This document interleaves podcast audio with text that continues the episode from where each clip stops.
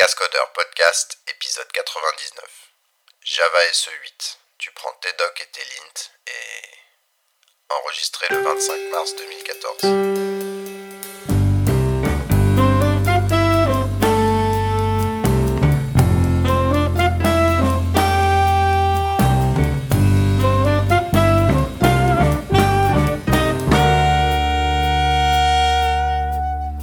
Bienvenue au Cascodeur épisode 99. Nous sommes le 25 mars 2014 et une fois n'est pas coutume, ou plutôt une fois est coutume, Antonio n'est toujours pas là.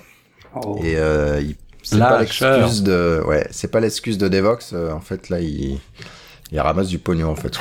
Il bosse de temps en temps, faut bien. Il bosse de temps en temps pour des gens qui lui donnent de l'argent. Contrairement à d'autres d'autres trucs. Quelle idée. C'est ça. C'est un drôle de concept. Bon ben voilà, mais cela dit, on a pas mal de news, donc on va on va y aller. Euh, Bon bah la grosse news, c'est Java SE 8 qui est sorti. C'est quoi Ouais. ça Bravo. Après combien Enfin. de temps de retard Bah, euh, La dernière date, ils l'ont ils l'ont Ouais, enfin, ils l'ont suivi en gros. Ouais, Ça va être l'ont- cool. Ils ont dit bon, on release aujourd'hui. C'est ça. C'est ça. en fait, tout le monde disait ah super, aujourd'hui c'est la release. Euh, merde, merde. Mince, vite, on a oublié, vite, vite, vite. Et alors le train, il est parti, il est arrivé. Qu'est-ce qu'on devrait dire là? Parce que du coup, il a pas parlé de train, euh, Mark Reinhold. Alors que d'habitude, dans tous ses posts, c'était euh, le train est en retard, le train ceci, et là, il n'y a pas eu de train. Donc j'étais un peu déçu. Donc, euh, je vais vous faire un micro résumé. Les grandes fonctionnalités, c'est les lambda expressions, donc les, les closures. Hein. Euh, Nashorn, qui est un, un, un moteur, Moteur JavaScript, JavaScript. euh, la ré- réimplémentation de ça.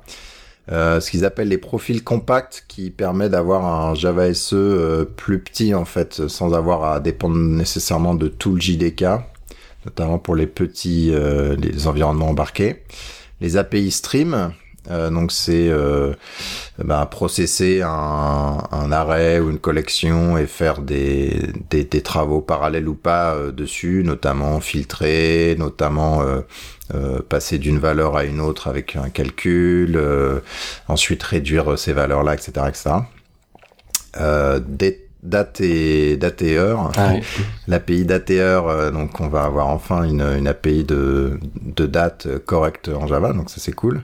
Les annotations sur les types, donc notamment euh, quand on a une collection de quelque Enfin, les chose. annotations répétées, tu veux dire Ah oui, non, les sur les types. Non, pardon, il y a- oui, il y, a- il y a ça Il y aussi. a les, les Oui, annotations sur les types où donc euh, on peut mettre les l'annotation donc genre sur le, le générique en gros. Mhm.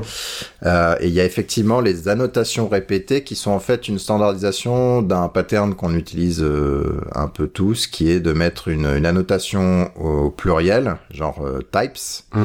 Qui est en fait une liste de types, et type étant une annotation. Sauf que là maintenant, sur type, on peut dire voilà mon pluriel en fait. On dit voilà le- l'annotation plurielle qui me correspond. Et du coup, le développeur peut écrire euh, add type, add type, add type sur le, le même élément. Donc ça, c'est sympa au niveau de l'utilisateur de la notation. Par contre, au niveau de la consommation de la notation, ça change rien. Faut toujours que vous regardiez type Ouais, et, pareil. et regardiez types. Voilà, sinon vous n'allez pas, pas voir les choses. Java Mission Control, il y a des améliorations apparemment. Moi, je connais pas trop, donc voilà. Euh, JavaFX qui a été amélioré aussi. Mm. Des, la sécurité, des choses comme ça. Alors, euh, vous l'attendiez, vous? Bah euh, ouais, ça faisait quand même un petit moment qu'on l'attendait. Euh, moi je suis content que les euh, les lambda soient là et les streams en particulier. Euh, Ouais. Ça c'est des choses qu'on faisait nous en Groovy depuis euh, 2003 4. voilà, c'est ça. Donc euh, je suis content que euh, du coup tous les développeurs, y compris les développeurs Java, puissent euh, bénéficier de ce genre d'amélioration euh, dans, dans le langage. Donc je trouve que c'est une, une belle une belle avancée. Puis puis finalement je trouve que c'est pas c'est pas mal ce qu'ils ont réussi à trouver avec les les functional interface et tout ça. Euh, je j'aime bien en fait. Donc je suis plutôt content. Il va nous falloir un petit peu de temps pour apprendre à utiliser ça. ouais. Ah bien sûr. Voilà. Et en fait, on va voir du coup s'il va y avoir une, une explosion de framework comme il y avait eu sur les, sur les annotations ou pas. Je pense que ça va être plus euh, des adaptations de de ce qu'il y a, de ce qui existe, non? Tu crois pas? Bah, après, il y a des frameworks qui vont pas vouloir évoluer ou parce que le mainteneur a, a d'autres Ouais. choses à faire et tu sais, Ou ça. à fouetter. Voilà. Ça, ça peut générer euh, Peut-être. Ouais. la création de nouvelles euh, librairies. Mais peut-être. Ouais, il y en aura Ah, forcément. Il y en aura forcément. ouais. Mm. En revanche, pour beaucoup, bah, Java 8, c'est pour moi, c'est dans deux ans, quoi. C'est pas Ouais, voilà, c'est ça ce que j'allais dire. Ouais, combien, ouais, ouais, dans ça, combien de temps ouais C'est Ouais. ça, c'est le problème. Là, on passe juste à Java 7. Euh, on a fait le switch pour la prochaine cycle de XWiki, et, mais c'est maintenant, là. Ouais, donc avant la 8, il y a facilement un an, plutôt deux ans, je pense. Ça veut dire Ouais, que vous ouais. supportez plus Java 6. Là, ça y est, vous venez de décider que les nouvelles versions supporteront plus Java 6. C'est ça. Oui. Ouais.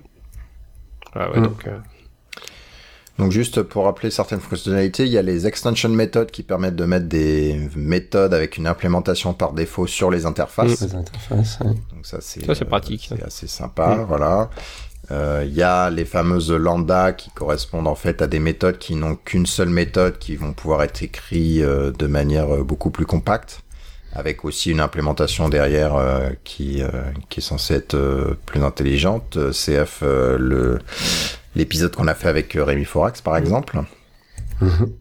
Il y a la notion de interface fonctionnelle qui est juste un marqueur qui permet de dire cette interface elle est utilisée pour faire des euh, bah, des lambda expressions justement Euh, et du coup si à un moment par erreur vous rajoutez une, nou- une nouvelle méthode sur cette interface ça va pas compiler donc c'est un petit peu comme le at override c'est un, un outil qui est utile et qui vous aide à certains à éviter certains bugs au niveau du, du compilateur Et c'est quoi cette annotation? Parce que ça, je l'ai raté celle-là. At Functional Interface. Ah, j'avais Voilà. même pas fait gaffe qu'elle existait. Interface Intéressant. Mais il y a T'es la pas fin obligé de du. le marquer, hein, c'est juste pour te prévenir. T'es pas obligé, voilà. Surtout, bah, par exemple, dans les, les interfaces déjà existantes, euh, euh, tu peux pas rajouter, quoi. voilà exactement Forcément. Il y a un truc que je suis pas clair, alors j'espère que vous savez un petit peu. On peut Ah maintenant ouais. avoir des références sur les méthodes et les constructeurs. Ouais. On me dit, voilà, je veux euh, exécuter, euh, enfin, je veux passer la méthode et euh, on a une, un- une approche qui dit, enfin, un sucre qui dit, euh, par exemple, integer 2.2. value of, Ouais. et puis ça passe la valeur value of. Et ce que je sais pas, c'est est-ce que ça, est-ce que cette valeur-là, ça te ramène euh, effectivement, on peut l'utiliser pour des métadonnées pour savoir exactement euh, que c'est la méthode value of de integer, ou est-ce que ça ramène juste le la signature au sens pauvre, c'est-à-dire le- les paramètres en entrée et les paramètres en sortie, un petit peu comme les euh, bah, comme les lambda justement, et qu'on perd ce, ce typage-là. Pour moi, c'était que pour les lambda, ce truc-là. D'accord, Et c'était une ra- c'était un raccourci, une notation raccourci. d'accord. Parce que c'est dommage parce que tu vois, on pourrait l'utiliser euh, dans toutes les API qui aujourd'hui utilisent le nom de la méthode en chaîne de caractères euh, et qui fait de la réflexion. On pourrait dire, euh, tu vois, integer 2.2 value of et ça serait euh, ça serait assez pratique. Malheureusement, de ce que j'ai lu, alors dans un tutoriel qui est assez bien fait de d'un d'un monsieur, donc on a mis le lien, Le euh, lien dans dans, les show dans notes. Euh, justement, de ce que je comprends, finalement, ça fait moins que ce que je pensais. Donc je suis un petit peu déçu. C'est pas vraiment des C'est pas des, Des méthodes euh, ré- réutilisables comme ça, ouais. Enfin, j'en sais Voilà, rien, hein, c'est ce que j'ai ça- lu moi aussi. Les exemples que j'ai vus, c'était toujours dans le contexte des lambda, quoi. Ouais. D'accord. Donc, Bon. faut qu'il y ait une À functional creuser, interface. mais sinon, ce serait euh, dommage. euh. sinon, non. Ouais, en, bah, en fait, tu définis l'interface euh, toi-même et pourvu qu'elle soit compatible avec euh, la méthode, c'est bon, tu peux, Ouais. t'es bon quoi. Le, le perm size qui est parti, c'est dans, dans Java 8, non? C'est ça? Permgen, Permgen Le Permgen, permgen, pardon, oui. C'était pas dans, dans une version de 7 aussi, non euh, non. je crois pas que c'est... Non, Non, non, non. je pense pas. C'est pas, c'est pense. c'est 8, hein, puisque justement, que c'est ce 8, que ouais. Rémi expliquait que c'est la cause de beaucoup de soucis de backport entre le- la 8 et la 7 aujourd'hui, euh, Ouais, oui, c'est vrai. le, la- le recodage de la partie mémoire euh, de la JVM. Hum. Là, ça va être très cool pour nous. Donc ça, effectivement, problèmes faut Ouais, voir ça, ce que ça bien, peut ouais. apporter. euh, parce qu'il n'y a pas trop euh, ce que j'ai vu dans la 8. La 7, il y avait eu quand même pas mal d'améliorations côté perf, sur notamment ce qui était IO, file, etc. Il y a eu beaucoup de boulot là-dessus. J'ai l'impression que sur la 8, par contre, il n'y a pas trop de travaux sur les perfs, mais effectivement plus sur la mémoire à ce niveau-là. C'est les seuls travaux qui sont... Il y avait eu la sécurité aussi. euh, Oui, c'est vrai. Pas mal. euh, Oui. Vous avez permis. Enfin, pas que sur la 8, mais euh, Oui. vous avez pas mal mis l'accent quand même là-dessus, quoi. Oui, c'est vrai. Sinon, là, on, on parlait des, des API stream, là. Il y a aussi des trucs intéressants sur les maps. On peut faire un map.forEach et avoir la clé et la valeur euh, en paramètres d'entrée. Et en fait, on passe une, une fonction lambda qui fait euh, ce que vous voulez. Donc, au lieu d'avoir un, Hmm. un for et après euh, mettre la clé, la valeur, l'extraire, etc., c'est une syntaxe un peu plus, un peu plus sympathique. Ouais. Donc les dates, on en a parlé. Les annotations, on en a parlé. Et voilà. Donc euh, je vous invite à aller voir ce tutoriel. Euh, Ouais, il est très bien. hein. Il est beau Oui. et il est bien. Recommandé officiellement par les Par les cascodeurs. euh, sinon, bah, NetBean 8, l'IDE, hein, est, C'est quoi sorti. Qui, qui utilise Non, là je déconne. Quelqu'un utilise Euh, Non. non. non, Ouais, j'ai essayé. L'utilise. J'ai essayé plein de fois, pas la 8, non, j'ai pas essayé la 8, j'ai essayé plusieurs fois le- le NBeans, mais j'ai jamais tenu par rapport à IDEA. J'ai toujours. Ouais. Mais après, euh, enfin. J'espère est qu'est-ce qu'il y a de nouveau dans la habitués, 8 hein. Vous savez ce qu'il y a de nouveau? Bah, essentiellement, Euh, c'est le support, le support euh, Java Java 8. 8, Mm. donc les aides sur les, euh, les, les, les streams, les, les lambda, etc., etc. Il y a aussi des choses sur le niveau de Java E. Je crois qu'ils ont rajouté le support de Tommy, Tomcat 8, ce genre de choses. Et des vues sur Maven et les pommes et les machins comme ça. Ah si, euh, support un petit peu d'amélioration au niveau de JavaScript euh, sur la navigation AngularJS, euh, ce genre de choses. Voilà. Et après les trucs euh, dont on s'en fout, genre PHP, C++. trucs comme ça. Qu'est-ce que c'est? Voilà, sinon on parlait de Nashorn là, qui est le, le moteur euh, JavaScript réimplémenté en utilisant Invoke Dynamic. Et euh, notre ami Julien Ponge a écrit un article euh, dans le Oracle Java Magazine euh, digital.com. Donc euh, voilà, on a mis un lien, on vous encourage à aller lire euh, cet article-là. Je l'ai pas lu pour info, je sais pas ce qu'il y a dedans.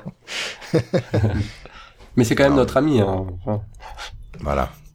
Sinon, alors un truc pas cool dans Java 8, c'est DocLint. Ah oui. Ah, ça veut en parler?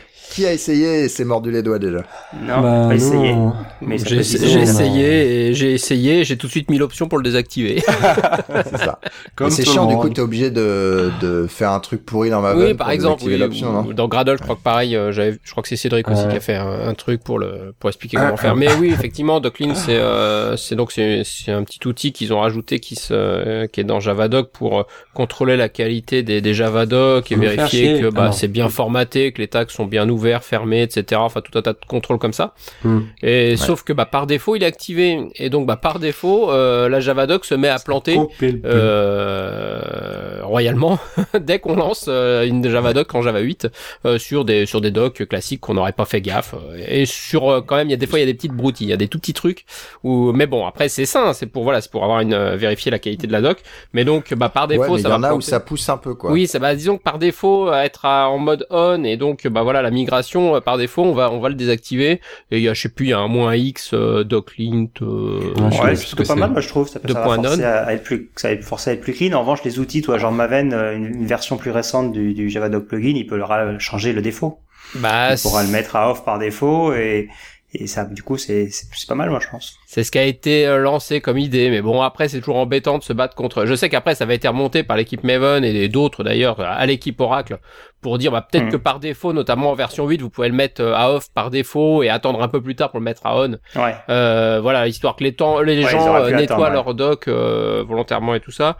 Euh, ils ont pas voulu vraiment entendre à ce que j'ai compris et donc c'est vrai que voilà, bon aujourd'hui par défaut on lance ça sur euh, sur un code existant dans 9 fois sur 10, euh, votre Javadoc elle sera pas générée, elle va planter, donc euh, vous désactiverez ou vous corrigerez votre doc. Mais bon, généralement le coût de correction de la doc, ça va pas se faire comme ça en claquant des doigts, donc bon, c'est un peu, hein.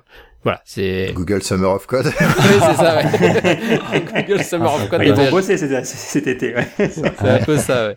Donc voilà. Donc c'est, c'est doclinked, effectivement. Donc il y a une petite option, un moins grand X pour le, le désactiver au niveau du, du Javadoc euh, qui existe. Voilà, sinon, euh, bah, j'aime bien ces options moins grand X machin, mais qui euh, utilise euh, la ligne de commande pour, euh, ça. Ouais. pour euh, Donc la version ses POM et. Gradle sont aussi trouvables sur le net. Hein. Voilà, sinon, euh, on va passer au framework. Il y a euh, Gorm 2.0 qui euh, a eu son support MongoDB euh, arrivé. Donc, euh, je sais pas si Guillaume t'as un peu plus du coup, j'ai pas regardé de près, euh, mais c'est une, euh, une mise à jour, hein, parce qu'il y avait déjà le support de MongoDB dans Gorm. Donc c'est Ouais. plus une mise à jour euh, euh, du, de- du support MongoDB. Donc Gorm, c'est euh, Grails ou Groovy euh, Object Relational Mapping. Et donc je crois que cette version-là, attends là je l'ai sous les yeux, qu'est-ce que ça rajoute? Support de GeoJSON, support de SSL pour les collections, euh, des connection strings pour se connecter à MongoDB, des optimisations, batch, delete, mise à jour, etc. Donc c'est, euh, je pense, une, euh, une version incrémentale euh, un petit peu plus élargie, quoi. Ah oui, et puis ici, il y a aussi... euh, alors du coup, je sais pas si c'est... euh, parce que maintenant, en fait, donc depuis euh, peu, on peut utiliser aussi Gorm en dehors de Grails. Enfin, on pouvait avant, mais c'était un peu euh, un, un, hack. Et donc, par exemple, là, on peut utiliser Gorm dans euh, des applications Spring Boot, par exemple. Donc, on n'est pas obligé de, de, de l'utiliser que dans Grails, mais on peut l'utiliser dans un contexte différent. Et Gorm, donc, c'est l'utiliser en dehors de, de Spring?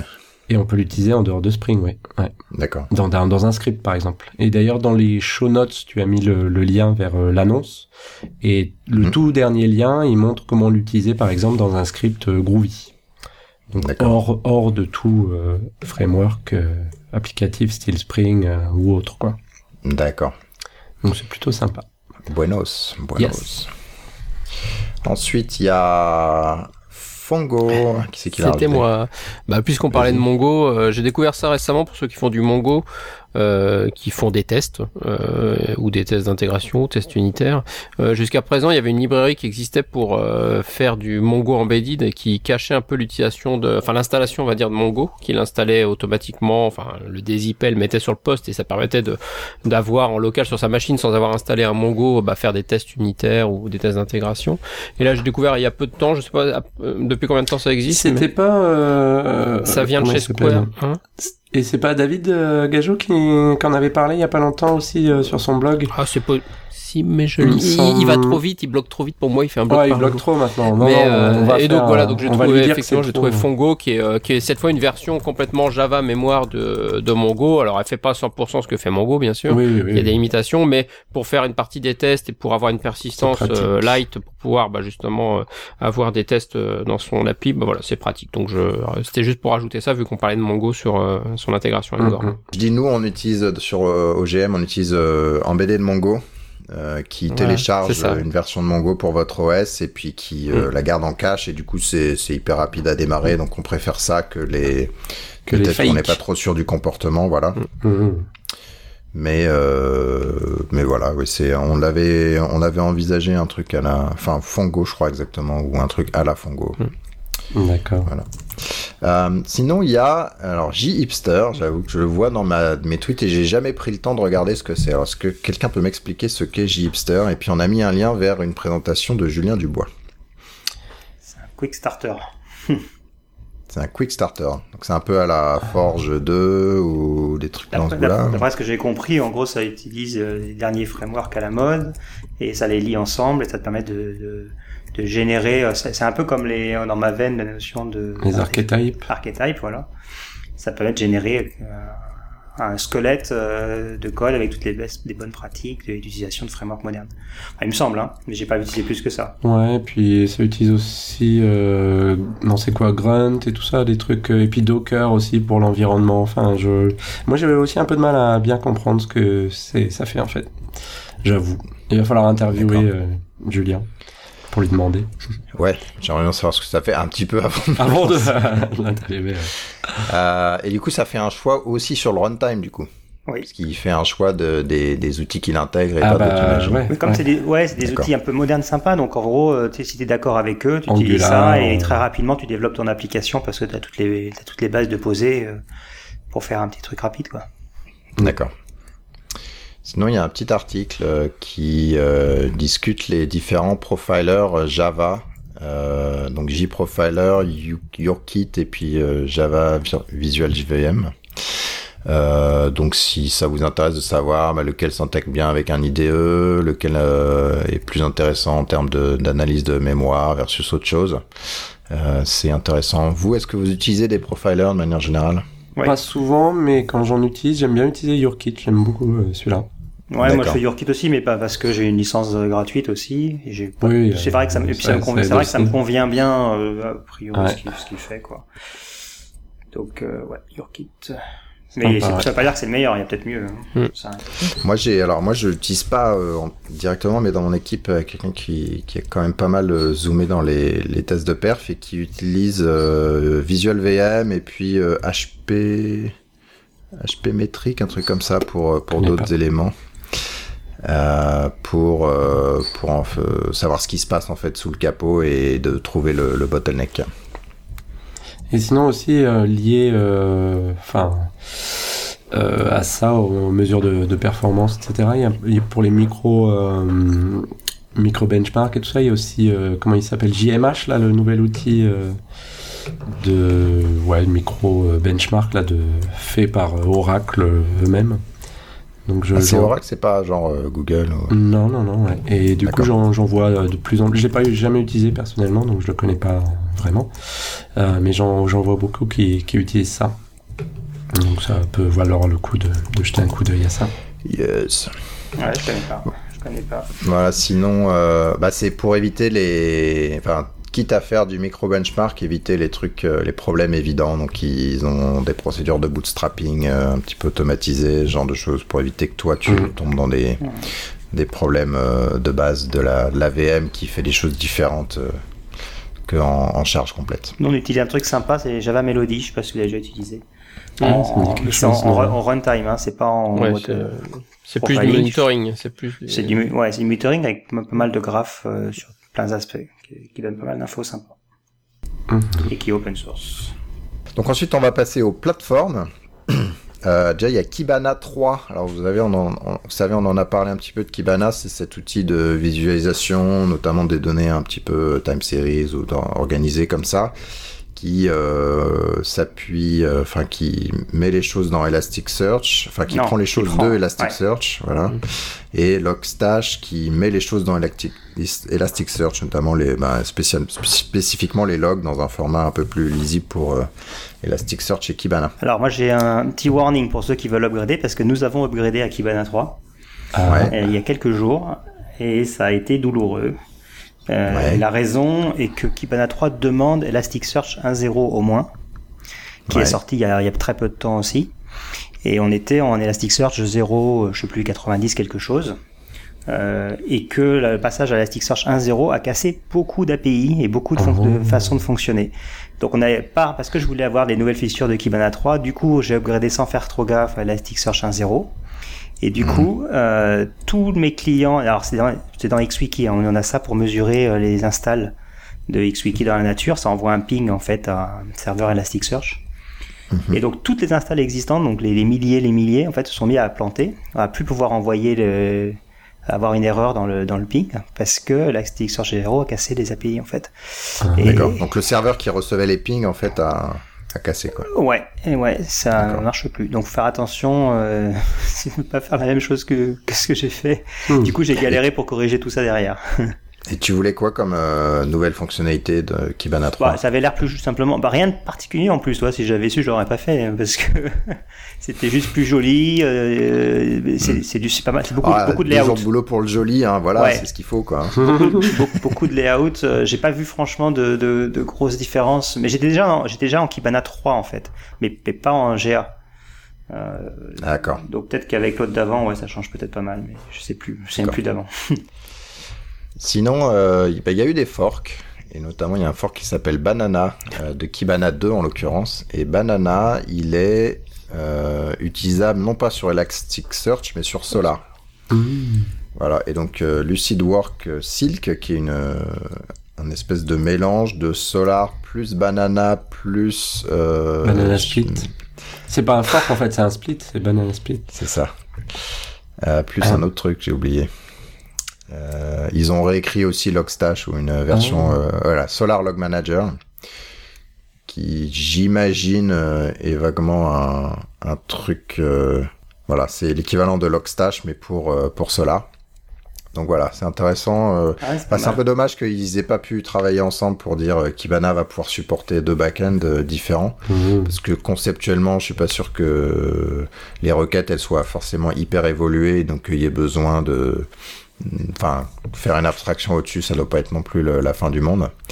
Et donc voilà, il y a eu du, fork, style fork euh, qui, qui est arrivé. Hmm. Voilà, sinon il y a euh, des gens de, je me rappelle plus leur nom, de Tech, Tech Empower, on en a déjà ah parlé, c'est les, les, gens qui font les benchmarks sur euh, les frameworks web au sens euh, basique du terme, hein. donc Netty, Vertex, donc les, évidemment les anciens à la servlette, Tomcat, etc., etc.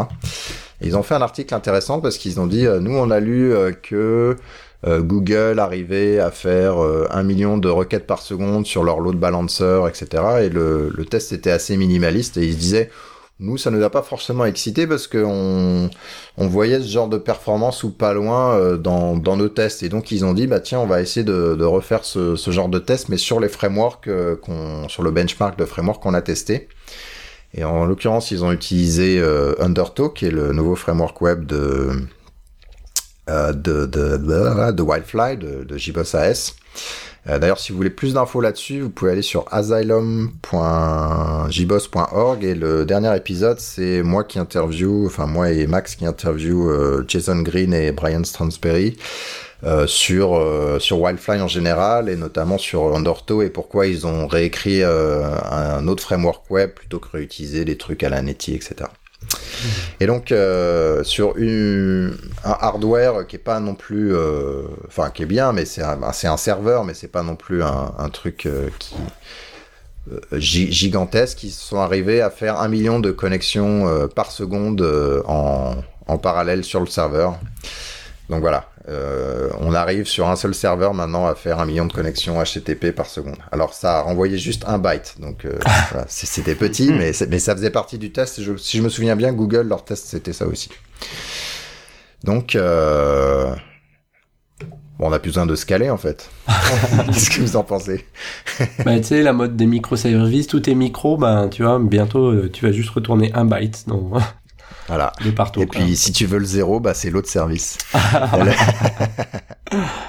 non, mais ça veut dire que, effectivement, si on, si on minimalise les services, on va pouvoir scaler euh, vachement sans avoir à, à dire, bah, je vais mettre 2, 3 ou X serveurs.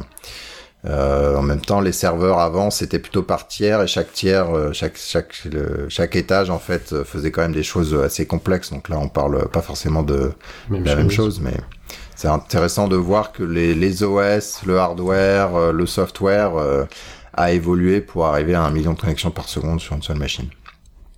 Effectivement.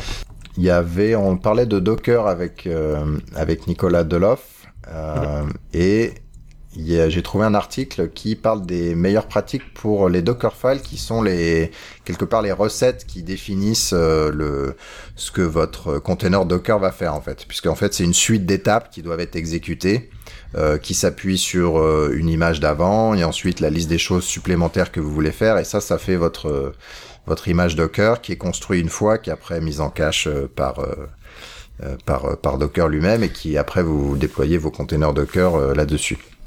Et donc il a un certain nombre de euh, de, de, pratiques, notamment bah, réutiliser les builds existants, euh, ne faites pas apt get upgrade sur vos containers parce que ça c'est censé avoir été fait euh, sur la, voilà sur l'image de base. Utilisez une image de base plutôt que que, repartir de zéro. Euh, Qu'est-ce qu'il y a d'autre euh, intéressant bah, Ne pas démarrer le Boutini parce que sinon ça veut dire que vous voulez démarrer l'OS complet, ce qui est pas le but d'un container. D'accord. C'est quoi le boutinier exactement? Bah en fait, c'est le quand tu démarres un Linux, le premier process qui, qui est démarré, ça s'appelle le boutini. Enfin, c'est le, le tu regardes, c'est le premier dans la chaîne. Il a le PID. Celui qui lance les ini, ouais, il a le PID, euh, je sais plus, le PID 0 ou 1, je me rappelle jamais. Mais voilà, c'est le premier truc qui est lancé par le par le kernel et qui euh, qui justement après derrière bah, démarre ton OS. Et donc généralement, bah ce truc-là, c'est voilà, c'est pour dans le cas d'un OS c'est utile, dans le cas d'un container, le but c'est de lancer des process et non pas un OS. Donc t'en as pas besoin normalement. D'accord. D'ailleurs, je me demandais tu utilises quand même genre un truc à la Puppet euh, dans Docker ou? Bah justement, c'est là où les avis divergent, mais en théorie, oui. Euh, en théorie, alors soit tu vas avoir un Puppet file. Alors je suis pas, je suis pas encore, enfin je suis pas encore expert. Hein, soit tu vas avoir un Docker file qui va être euh, très complet avec beaucoup de choses et c'est quand même, ça reste moins puissant que qu'un Puppet ou d'autres outils dans ce genre-là. mais mhm. généralement, oui, tu vas certainement utiliser un SCM pour pour mettre dans un état donné ton, ton environnement. Ça dépend justement après comment, jusqu'à quelle étape tu emmènes ton, ton image, enfin ton, ton, ton, ton environnement d'image. Est-ce que tu as besoin jusqu'à la mort hein. euh, Bien sûr. Donc, euh, d'accord. Mais oui, en, en général, enfin aujourd'hui, à ce que je lis, je, je pratique pas encore hein, tout ce qui est Docker, mais euh, oui, beaucoup euh, vont de toute façon pour remettre derrière euh, quelque chose. Mais alors souvent, ils vont, ils prennent pas du Puppet ou du ou du ou son copain euh, chef. parce que c'est un peu lourd à mettre en place, etc. Ils vont sur des, des solutions un peu plus un peu plus légères, mais oui, ils mettent en place des, des systèmes dans le genre pour pouvoir provisionner ou manipuler ce qu'il y a dans la VM une fois qu'elle est qu'elle est démarrée, enfin la VM dans ce qu'il y a dans le dans l'environnement dès qu'il est démarré. D'accord.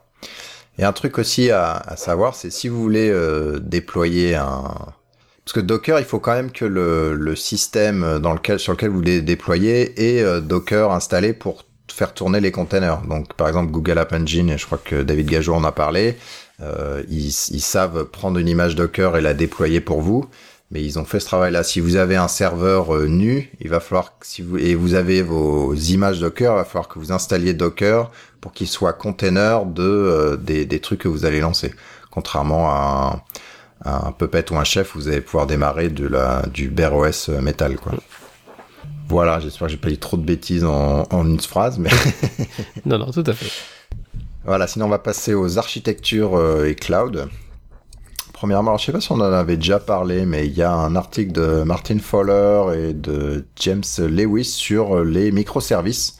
Alors c'est un truc qui est pas vraiment défini, etc. Mais ils essayent de donner un petit peu des, euh, des, bonnes pratiques sur ce qu'est le microservice et surtout le comparer à, aux approches traditionnelles où on a plutôt une approche par étage, monolithique d'une application complète et là plutôt des microservices qui vont interagir euh, euh, les uns avec les autres.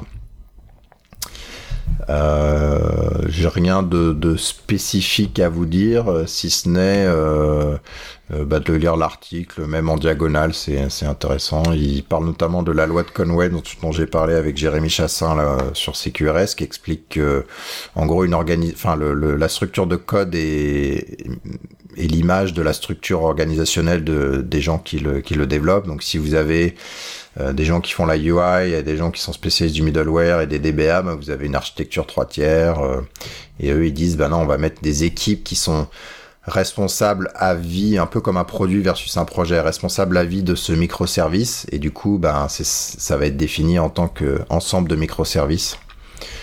Voilà, donc ils expliquent, alors ils expliquent plutôt les points positifs, euh, pas forcément les, les, points négatifs, mais ça vaut quand même le coup de lire cet article. Et moi j'aime bien l'article très succinct de Victor euh, Klang qui dit euh, voilà euh, c'est quoi les microservices c'est ça et ça se lit en, en une page et c'est moins long que tout ce que Martin Fowler et son copain ont, ont écrit. Alors ça compte peut-être pas forcément tout tout tout mais mais en tout cas j'aime bien. Donc lisez d'abord le deuxième lien avant le premier. Ouais. Et après, j'avais mis un lien aussi là sur un article qui est sur InfoQ là sur euh, vu qu'avec les microservices, euh, voir poindre le bout du nez de, de, de framework léger, light, micro framework et tout ça. Et là, il y a un article sur euh, Spring Boot justement comment utiliser euh, Spring Boot un peu dans cet esprit microservice. Donc c'est pour ça que j'ai mis ce lien là sur Spring Boot. D'accord. Sinon, je vais parler un petit peu de, Fuse avec euh, James Strachan et on a sorti un truc qui s'appelle iPass, donc qui est le, en fait la, suite euh, Camel, Fuse, etc. sur euh, OpenShift. Donc vous pouvez définir une une cartridge qui qui gère l'intégration entre les, les différentes applications, les différents morceaux d'application. Donc je vous laisse regarder ça. Ils ont travaillé, alors je me rappelle plus le nom de son projet. J'ai que c'est Fabricate. Fabric 8. Fabricate.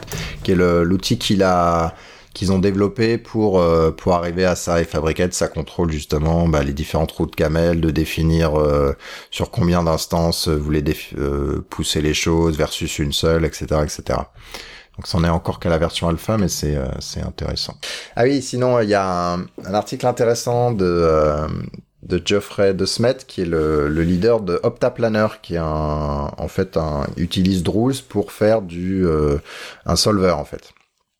Donc on parlait de solver un petit peu là euh, avec Guillaume avant, Donc là, c'est un solver euh, bah, qui gère les trucs du genre optimiser euh, le, les shifts des, infirmières dans un hôpital ou optimiser le, nombre de lits, ce genre de choses, avec des contraintes euh, qui sont forcément euh, pas compatibles les unes avec les autres et d'essayer de, bah, d'optimiser ce genre de choses.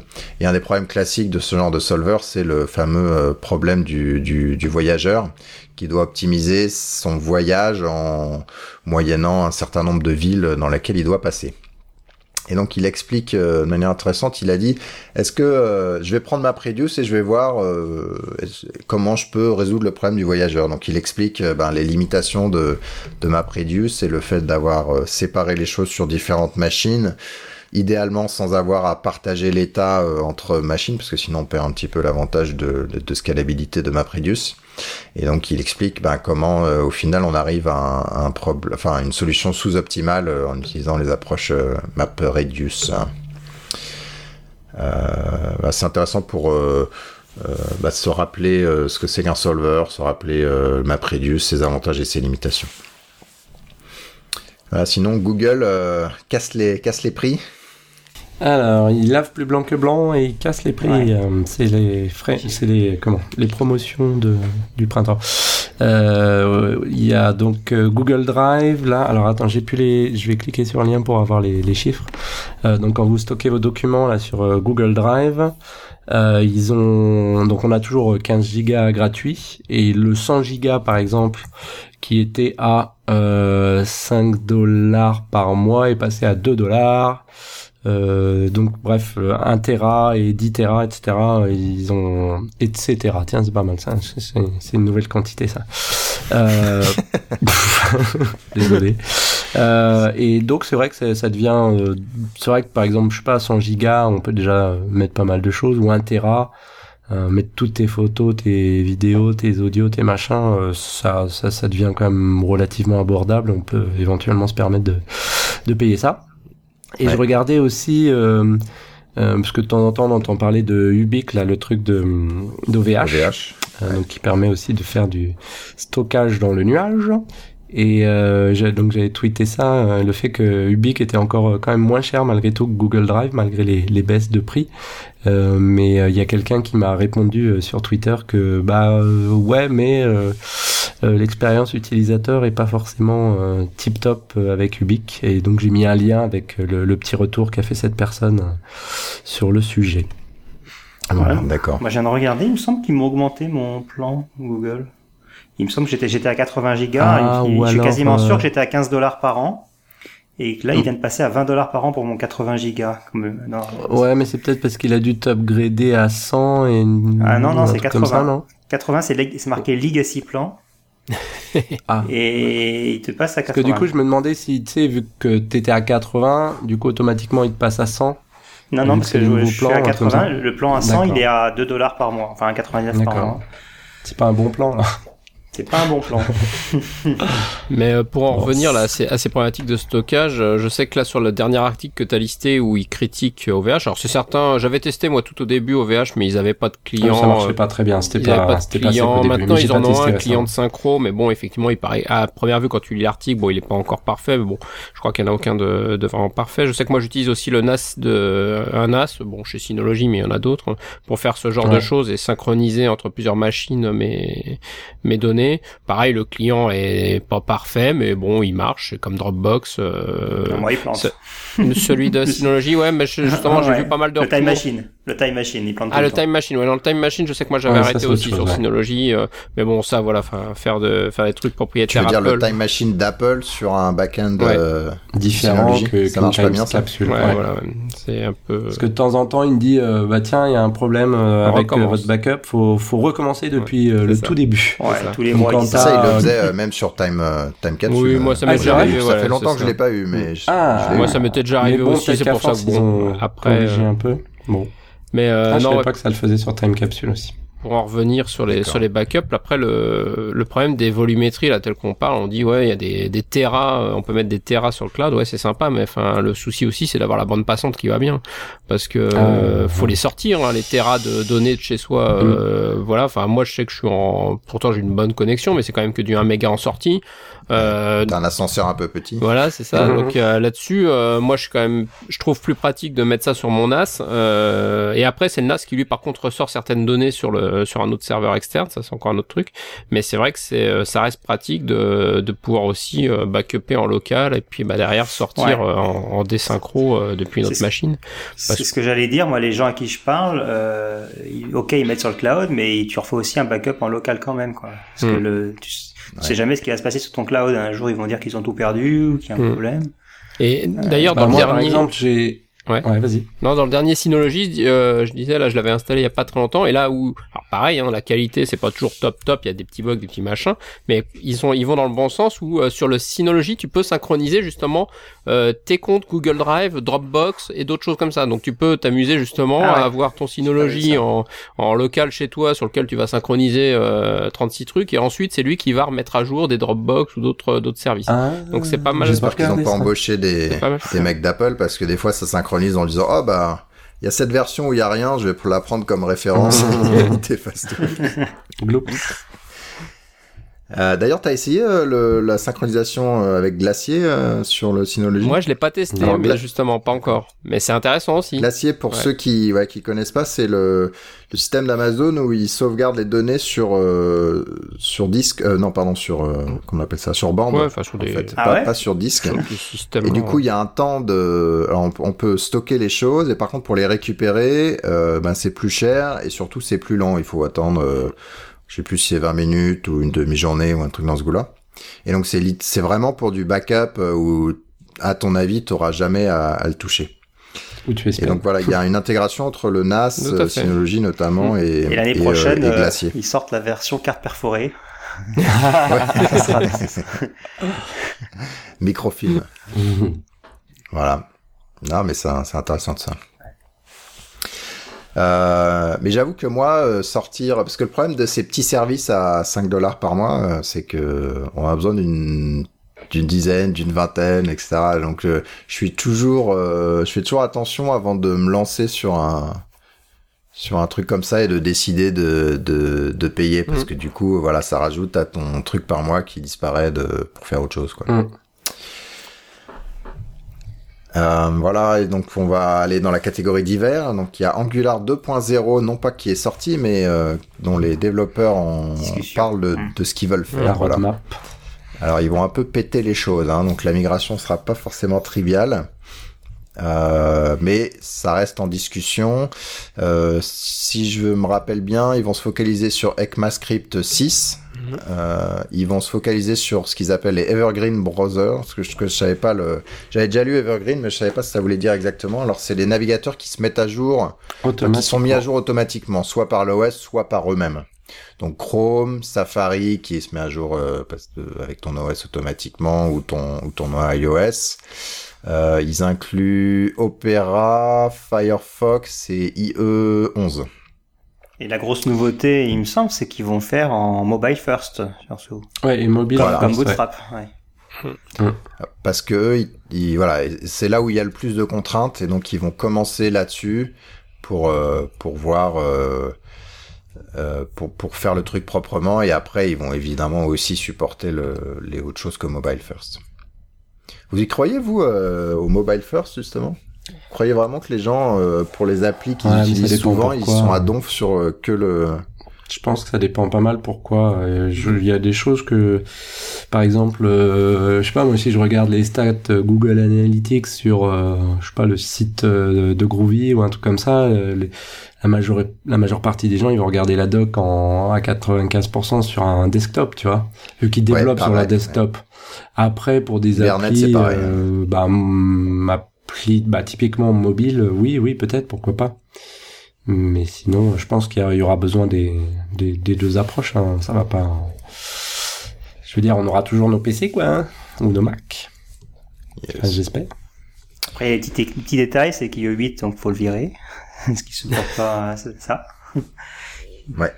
Donc c'est à partir de IE9 seulement, si tu veux faire du mobile first. mm. J'ai pas regardé. Vous avez les des stats euh, récentes de... Et, IE8, c'était plus de, c'était le deuxième plus important euh, de chez euh, IE. Des IE. Il y avait IE 10 ah en premier, je crois, IE8 en deuxième.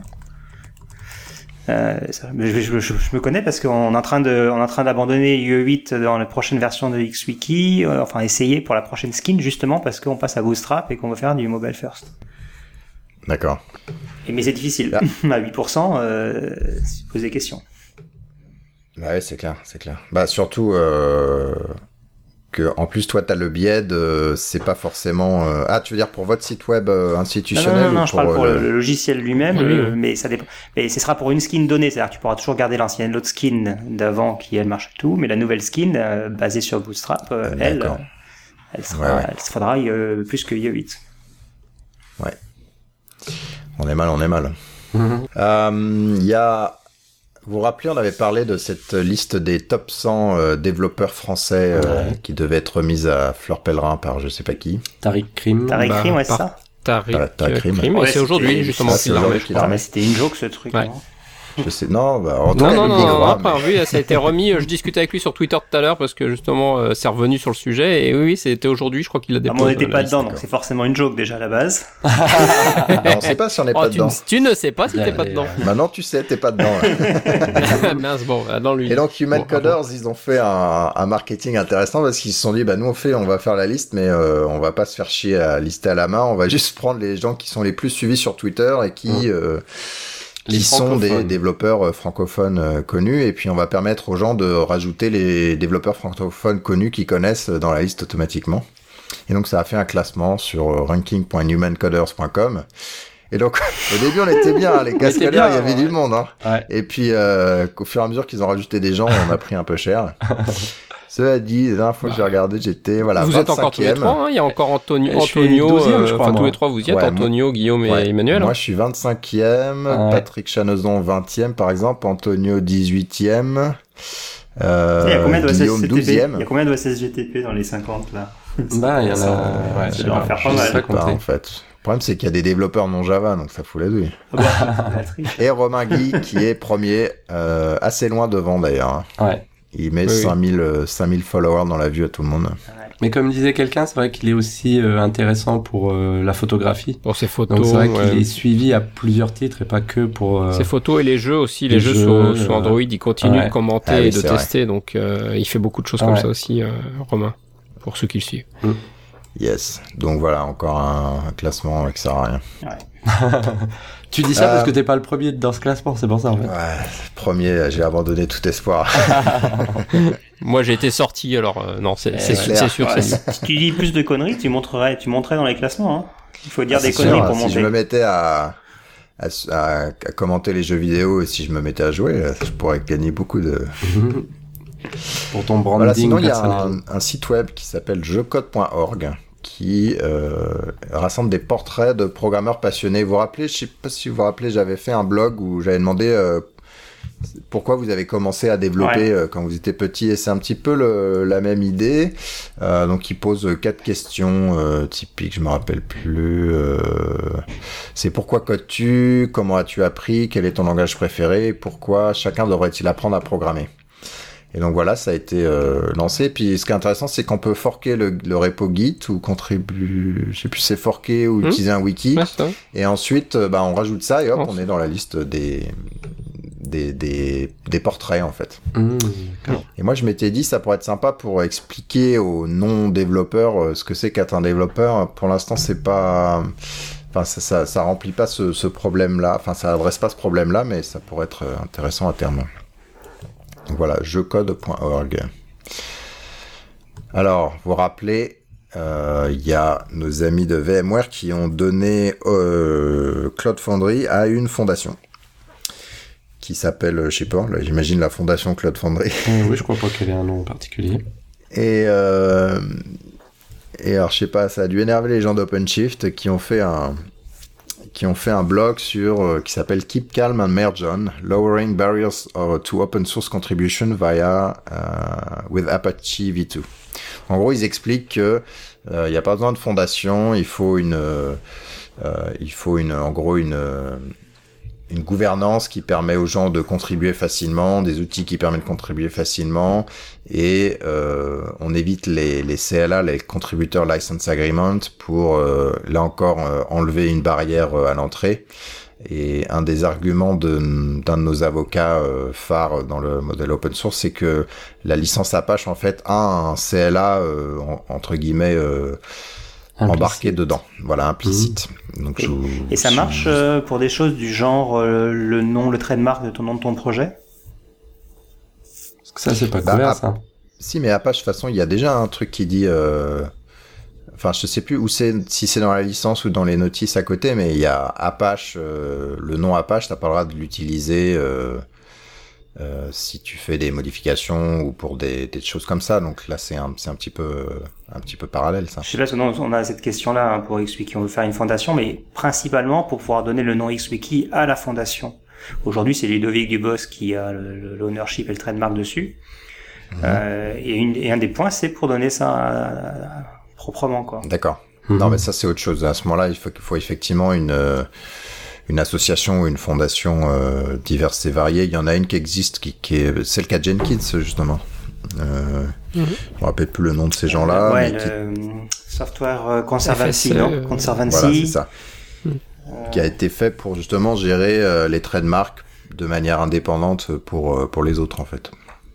Donc si, si jamais tu trouves que c'est un problème euh, de qu'une société euh, garde le trademark, tu effectivement c'est un c'est un outil possible, mais c'est indépendant de de Apache V2 et de pas avoir besoin de et pour l'argent, et pareil, si tu, veux, si tu veux avoir des donations, etc., t'as pas besoin de fondation non plus. Hmm, je sais pas. Ben, si, en fait, le, on va en parler après, mais même quand tu as une fondation, l'argent, c'est difficile. Mmh. Euh, on, va, on prendra l'exemple d'Eclipse. Euh, je pense que ça vient, ça vient quand d'ailleurs? Ah, oui, peut en parler tout de suite. Ouais, juste deux, deux après. deux après. Alors on va, on va revenir sur ce sujet-là, qui est un sujet intéressant aussi. Bref, hein, vous pouvez lire l'article, ça sent un petit peu la rancœur, mais euh, il y a des points intéressants. Euh, alors, je, je travaille pour la société qui fait OpenShift, donc euh, voilà, mais ça, ça, ne regarde que moi, mais je trouvais que c'était un petit peu réactif, mais il y, a, y, a, des points intéressants sur fondation versus pas fondation. Et CLA versus pas CLA aussi. Voilà. On en avait peut-être déjà parlé, mais il y a weareallawesome. non, osso.me qui euh, est une liste d'articles pour euh, s'améliorer en tant que présentateur, euh, faire des prêts, écrire ses prêts, les présenter, répondre au CFP, des choses comme ça. Donc bah, pour les gens euh, qui euh, sont en train de préparer leur présentation d'Evox, c'est peut-être euh, et que vous vous repoussez le moment, bah voilà un, un bon outil pour procrastiner et, et, regarder un peu qu'est-ce qui pourrait améliorer vos, vos, présentations. Voilà et donc Eclipse. Il y a un monsieur, alors j'ai oublié son nom. Pascal Rapico. Voilà, qui a lancé un, ah, oui. un Kickstarter qui s'appelle Easy Eclipse. Et l'idée, c'est de faire un, de reprendre euh, l'IDE Eclipse et d'en faire un IDE qui est, euh, qui est bien optimisé pour les, développeurs euh, purs et durs. Donc, euh, Eclipse, vous vous rappelez, c'est une fondation dans alors, il y a plein d'autres projets runtime, mais au niveau de l'IDE, il y a un IDE avec un socle de base et des sociétés qui font des plugins euh, par-dessus et qui peuvent rajouter des fonctionnalités ou remplacer des fonctionnalités de euh, de base. Et le problème, c'est qu'il y a un manque de cohérence, et c'est pour, pourquoi notamment certains préfèrent IntelliJ IDEA qui a une cohérence dans ses plugins, comment ils marchent, comment ils s'intègrent, etc. L'inconvénient de d'IDEA, c'est que ben, l'écosystème de plugins est évidemment plus léger que euh, que ce qu'il y a chez Eclipse. Ah, il y a moins besoin de plugins vu qu'ils fournissent aussi plus de fonctionnalités euh, de base. Mm, ouais, alors euh, dans les fonctionnalités assez hautes, ça c'est un c'est un peu plus à débat, mais effectivement pour les, le, le développement de base, c'est vrai qu'il y a, a pas besoin. En tout cas, euh, le, le, problème c'est que en fait finalement IBM s'est un peu reti beaucoup retiré du corps et personne en fait ne met la main à la pâte pour améliorer le corps et en plus chaque fois qu'on veut rajouter, changer, casser une API là-dessus, ben faut l'accord de pas mal de gens Et donc les gens préfèrent développer leur plugin dans leur coin et rajouter ça sans faire évoluer le corps. Et donc ça, ça pose un vrai problème de, bah, de maintenance et d'évolution de l'IDE Eclipse. donc l'idée de Pascal, c'est de dire on va faire un Kickstarter projet pour développer un IDE Eclipse où les choses seront proprement intégrées les uns avec les autres. Donc ils vont faire une sélection de plugins, ils vont euh, écrire leurs propres plugins, ils vont aussi contribuer au cœur d'Eclipse pour euh, améliorer les choses. Euh, et ça sera un truc qui s'appelle Easy Eclipse. Alors est-ce que j'ai à peu près bien résumé Arnaud le, la problématique? Oui, oui. Ok. Oui, oui. Non, mais effectivement, tu as bien résumé le, le problème qui aujourd'hui c'est un problème d'évolution sur le sur l'idée lui-même et euh, c'est ce qu'essaye de, de mettre en avant Pascal. Enfin, et puis il est pas tout seul hein, euh, pour essayer de justement voir si en ayant une contribution qui vient de, de l'extérieur, parce que c'est vrai qu'aujourd'hui, bah voilà, la fondation, euh, elle est limitée en moyens, elle est limitée aussi en objectifs. Hein, enfin, ils ont leurs propres objectifs et leurs propres, qui sont pas obligatoirement ceux de faire de l'IDE un véritable produit euh, voilà, ils fonctionnent sur leurs acquis, c'est un peu le problème. Euh, bah voilà, il essaye de redynamiser, de retrouver une nouvelle dynamique pour le pour le projet Eclipse en se disant bah voilà, si on a des moyens, si on retrouve de la motivation des gens pour justement essayer de leur donner un, un peu de vigueur euh, au produit, on peut en faire quelque chose de bien. Mais voilà, il faut relancer la machine et euh, sur des sur des bases un peu plus saines et avec des voilà quelque chose qui soit euh, toujours dans l'esprit de ce que fait Eclipse, qui soit toujours conforme par rapport à, à la fondation. Le but c'est pas non plus de de tout de tout casser et de jeter, mais d'essayer voilà d'avoir du sang neuf et de recréer un peu une, une dynamique sur euh, sur l'idée euh, existante. Euh, donc il a fait un Kickstarter pour faire un en mm. gros un IDE payant, donc vous payerez une licence, euh, mais avec une partie des développements qui sera recontribuée au cœur au cœur d'Eclipse. Tout à fait. Voilà. Euh, il cherche, alors il est loin de, il est loin d'arriver d'arriver à ses assez fin pour l'instant. Donc il y a, il reste 21 jours sur Kickstarter. Il cherche 120 000 dollars canadiens et aujourd'hui il en a 7 000. Donc euh, moi j'ai contribué. Euh, je pense pas que j'utiliserai euh, Easy Eclipse forcément, mais l'idée de d'avoir quelqu'un qui qui retravaille au cœur sur le cœur d'Eclipse pour faire avancer avancer le schmilblick, moi ça m'a plu. Donc j'ai contribué à titre personnel. Donc si vous êtes utilisateur, utilisateur d'Eclipse et que vous voulez euh, bah, contribuer aussi. Je vous encourage à aller voir ça. Et puis, ça se trouve, vous allez aussi vouloir Easy Eclipse pour le produit, euh, produit en tant que tel. C'est super intéressant, mais j'ai du mal à y croire en fait. Euh, on a cette même problématique sur tous les projets. Hein. Tu peux, on avait essayé à un moment donné de mettre des bounties sur XWiki aussi, où des gens extérieurs toi, peuvent demander des fonctionnalités particulières et des, et des développeurs peuvent prendre le bounty etc. Ça, à la, à la, coco. Ouais, et ça, ça jamais bien marché ce truc. Enfin, on l'a pas poussé jusqu'au bout encore. Faudrait réessayer. Mais j'ai, disons que je l'ai pas poussé plus parce que j'ai des doutes sur le, la faisabilité, le fait que ça marche, ce genre de choses. Parce que je pense que les gens sont habitués, sont trop habitués à avoir tout gratuit. Euh, euh, enfin, gratuit pour eux, mais sachant qu'il y a des gens qui payent derrière, mais pas eux. Euh, et on est passé dans un mode où, où euh, bah, c'est difficile de de revenir en arrière et sortir un peu d'argent, quoi. Ouais. Et c'est triste, un peu triste. Ouais. C'est pareil pour le pour le podcast, hein, et c'est pour ça qu'on on cherche des, des sponsors, c'est que voilà la, la contribution, mmh. euh, c'est pas pas un truc naturel. J'écoutais euh, euh, quelqu'un là qui fait le rendez-vous tech, là, Patrick Béja, qui euh, s'est lancé mmh. sur Patreon, qui est l'idée de dire euh, je paye X par mois euh, pour en gros les créateurs de de tel art, donc notamment le rendez-vous tech. Ça a l'air de marcher pour lui, donc c'est peut-être un modèle qu'on essaiera sur le, sur, le podcast. Mais c'est vrai que sur, et ça pourrait éventuellement marcher sur les projets, même si c'est pas vraiment de, de l'art. Et là, ça serait, bah, en gros, je, je paye X par mois euh, sur le truc. Donc c'est un petit peu plus simple en gros que, que PayPal, mais pas fondamentalement euh, plus simple. Et donc je suis pas, je suis pas forcément convaincu du, du succès du truc aussi. Et il y a un problème français là-dessus, je pense aussi. Hein, où j'ai pas quoi pas l'impression qu'en France, on... beaucoup de personnes dans le monde business comprennent que open source. Euh...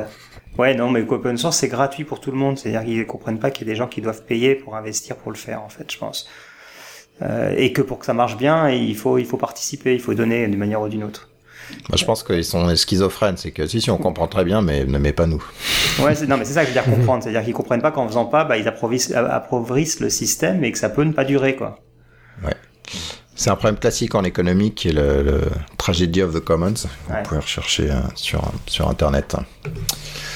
Alors il y a eu un, un scandale lié à, alors je vais pas dire du sexisme, mais un, un problème du, du euh, la capacité de travail des, des, femmes dans le dans l'environnement assez masculin de, de, du développement et ça s'est passé chez euh, chez GitHub. Et donc cette personne a fini par démissionner carrément euh, de GitHub sous sous la pression. Elle s'appelle Julie Anne Horvath. Elle a fait son elle a fait un, une interview avec TechCrunch là-dessus, donc je, je vous laisserai lire les choses. Alors c'est un petit peu Dallas l'histoire, hein. c'est jamais simple. Euh, il y a une réponse de, euh, de Defunct, de, fin de, d'un des cofondateurs de, de GitHub. Ils ont en gros mis à pied et mis en suspension euh, les gens qui avaient été impliqués dans ce truc-là, le temps de voir pourquoi ça s'est passé et de, d'essayer de trouver une solution au sein de GitHub. Alors je vais pas rentrer dans le détail, je vais prendre un point précis de... Vous l'avez lu d'ailleurs cette histoire? Vous avez suivi un peu? Oui, moi j'ai. D'accord. T'as un commentaire, un truc, une remarque? Non, enfin effectivement, moi je l'ai surtout au début lu sur Twitter puisqu'elle c'est là où elle a tout euh, sorti. Euh, je sais plus, c'était la semaine, de... a une ou deux semaines euh, avant dans l'histoire et où elle s'est mise effectivement à tout à tout déballer. Et c'est vrai que bon, avec l'article c'est quand même plus clair, mais c'est vrai que oui, comme tu le dis, c'est Dallas. Enfin, il y a plusieurs choses qui viennent se mettre en dans le dans l'histoire entre sa position chez GitHub où elle est évangéliste, où elle défend les femmes où elle fait rentrer des, des femmes dans le euh, chez GitHub parce que bah voilà il voulait être euh, justement un peu reconnu comme ça et, euh, et sa position elle-même perso où finalement on lui reproche bah de passer trop de temps là-dessus. Enfin voilà. Donc il y a tout un tas de sujets. C'est pas simple non plus de retrouver une véritable explication. Et voilà. Tant qu'on est extérieur c'est pas très tout n'est pas parlant. Alors moi du coup j'ai découvert un service qui s'appelle Secretly qui est un truc où en gros tu peux te euh, écrire ce que tu te défouler de manière anonyme sur les gens et t'as tendance à dire ce qu'ils ce qu'ils font. Alors je sais pas comment les gens suivent les uns les autres. J'ai pas du tout été sur ce, ce service-là, mais c'est de la bonne débauche quand même. Hein. euh, si on Instagram tout ça c'est fini les gars, faut aller sur Secretly. Euh, non, c'est pareil, comme euh, Snapchat et tout ça, quand tu peux envoyer des trucs euh, euh, qui s'effacent et tout. Snapchat, c'est censé avoir ton compte à toi, tu l'envoies à tes amis, il y a une notion de tu sais qui se passe, quoi. Là, Secretly, c'est anonyme versus genre. Mm. Mais du coup, tu dois quand même t'envoyer des liens, quoi. Tu dois quand même, il y a quelqu'un qui doit envoyer des liens, sinon tu. Bah, je sais pas en fait comment. Sinon, comment tu, tu, tu sais que c'est que c'est sur toi ou que c'est, enfin, je sais pas. Comment, bah, comment tu, dis, tu, dis ça Julie, pas dans le vide, tu dis euh, euh Julie H que quelqu'un travaille sur une société qui commence par G euh, qui finit par ah, Hub, euh, voilà. je sais pas. En tout cas, non. Le, le point euh, que je voulais soulever, c'est qu'elle elle trouve qu'il y a une, une culture de l'agressivité, notamment au niveau des échanges sur les pull requests. Et nous, on a le même problème en fait. On est, alors, euh, on n'a pas de chance, mais on est que des mecs euh, essentiellement dans le développe, dans le développement là des, des projets Hibernate que je suis, et euh, et on a un, un problème de soit d'extrême dans la minutie, soit dans le ton, etc. Et ça crée, les gens, ils se ils s'énervent quoi. Et moi, je passe du temps au téléphone à essayer de, de, de calmer, euh, de calmer les choses. Et donc, est-ce que vous avez aussi ce genre de, de problème où l'échange euh, via les, via les pull requests, euh, qui sont des choses où on, on, répond sur la ligne de manière, c'est un peu un Twitter, mais au niveau du code, hein, quand, mais je pense réfléchit à l'échange. Je pense que ça dépend quand même pas mal du caractère des gens, malgré tout. Là, par exemple, nous, mm. sur le projet Groovy, il y a effectivement un contributeur qui contribue de temps en temps, qui qui a tendance assez facilement à alors pas à critiquer hein, mais, à, mais à répondre sèchement ou à dire oh mais non on peut pas faire mmh, comme ça. alors que tu sais t'essaies d'être consensuel et tout et c'est pas toujours facile à gérer ces, ces gens-là parce que tu veux quand même qu'ils contribuent ils font des choses intéressantes. Mais c'est vrai qu'ils sont pas faciles à gérer. Et des fois je me dis des fois, vaudrait presque mieux ne pas avoir de contribution que d'avoir des gens un petit peu embêtants à gérer comme ça, quoi. Ouais moi, ça me fait clairement penser à Jason sur Maven, hein. enfin, clairement. Et là, nous, on n'avait pas de pull request ni rien, c'était sur les mailing lists, mais voilà, enfin, quand euh, quand Jason, euh, des fois, enfin, met un moins un euh, sans trop d'explications ou bloque des trucs, enfin, voilà, c'est, c'est, mais c'est pas, enfin pour moi c'est pas lié à la pull request, c'est pas lié, c'est plus le problème de la communication euh, sur, euh, enfin, de manière euh, asynchrone sur des médias. Enfin voilà, c'est les trucs où on serait ensemble dans une même salle, on discuterait, ça montrait pas obligatoirement dans les tours et en ton, etc. Alors que via mail, via pull request, via tous ces médias-là, bah oui obligatoirement une une phrase mal tournée, sachant qu'en plus souvent il y a la barrière de la langue ou ce genre de choses, bah ça peut tout de suite effectivement être mal pris est mal, euh, enfin voilà, c'est ça l'est ou ça peut l'être mal pris, euh, ça peut être mal tourné. Donc euh, moi ça me fait penser un peu à tout ça. C'est vrai que c'est pas simple sur ces sur ces médias. Des fois, de, faut faire attention comment on tourne ces phrases, comment on s'explique avec les autres. C'est voilà. Pour moi, c'est un problème de bande passante. Euh, parce que je le ressens aussi ce problème et c'est ça vient de moi même le problème. Euh, c'est moi qui cause le problème souvent sur le. Ah, c'est à cause de toi tout sur le projet XWiki. Ah bah. Non non mais je sens, ah bah je, je, sais que je suis assez sec et c'est enfin je je le pense pas ah. comme ça quand je l'écris, mais que c'est vécu de l'autre côté comme ça. Euh, plein de fois et c'est une c'est vraiment pour moi c'est vraiment une question de bande passante c'est à dire que tu as des tonnes de trucs, il y a six personnes qui te parlent en même temps, tu réponds à tes mails, tu réponds à tes tweets, etc. Et tu fais des phrases courtes et tu réponds rapidement au, truc. Et tu mets pas toutes les formes autour. Quand tu es en face de quelqu'un, ça va pas te prendre plus de temps, mais tu véhicules beaucoup plus d'informations euh, quand tu dis quelque chose, parce que tu as le ton, tu as plein d'autres choses qui te coûtent rien à véhiculer et qui sont véhiculées en même temps, alors que là, tu l'as pas. Si, si tu voulais faire la même chose, il faudrait que tu multiplies par 10 euh, ta phrase pour expliquer tout le contexte. Et euh, c'est ça, c'est pour ça. Il y a un manque de, il y, a un, manque de bande passante globalement, et t'es pris par le temps, et ça cause ces problèmes-là. Euh...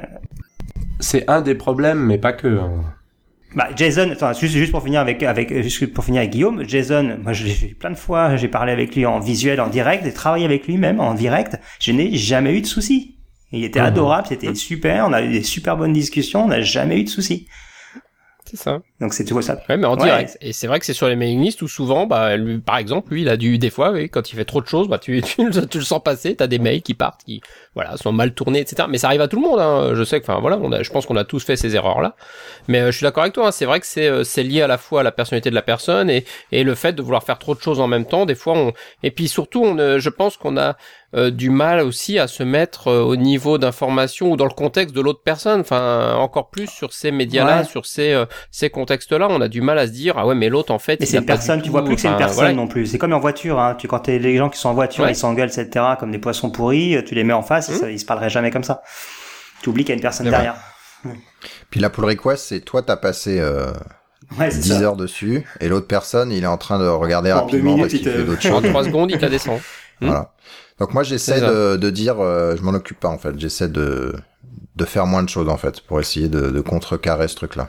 Parce qu'effectivement sinon tu deviens... Euh, ben, c'est comme sur les forums, vous avez tous fait le moment où vous craquez à aider les gens et qui vous traitent comme du poisson pourri en plus. Après tu deviens sec, euh, minimaliste et finalement t'aides pas quoi tu te retires et tu dis moi je fais un truc de moins et puis ça ça ira mieux. Il y a d'autres gens qui prendront le relais. Mais c'est chaud ça hein, d'accepter de faire moins. Moi j'ai du moi j'ai du mal hein, j'ai du mal à accepter de faire moins du coup et d'arriver à la fin de la journée en disant bah j'ai rien fait mais mais finalement j'ai pas rien fait j'ai aidé les autres mais je n'ai rien fait de productif moi-même.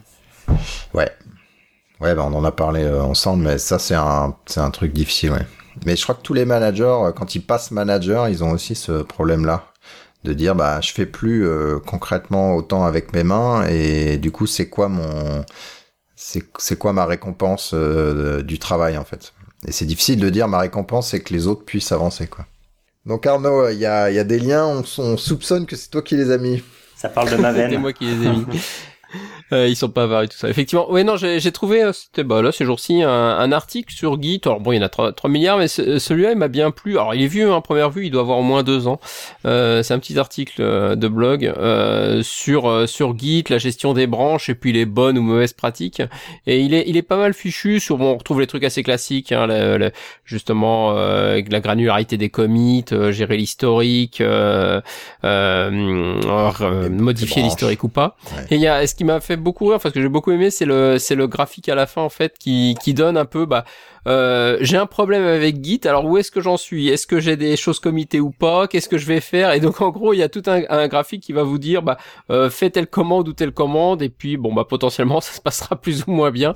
Mais c'est assez bien fichu. Je vous, je vous conseille à tous d'aller d'aller jeter un coup d'œil au, au, graphique. Euh, ça peut ça peut vous aider dans certaines de vos décisions. J'ai trouvé ça assez rigolo et bien fichu comme euh, comme petit article. Ça c'était le premier lien que j'avais mis. Euh, le deuxième, c'est juste sur ceux qui utilisent Maven Central. Il y en a quand même un certain nombre. Euh, qui bosse toujours dessus, enfin qui entretient et qui gère le service, hein, puisqu'ils ils l'ont un petit peu volé à la communauté.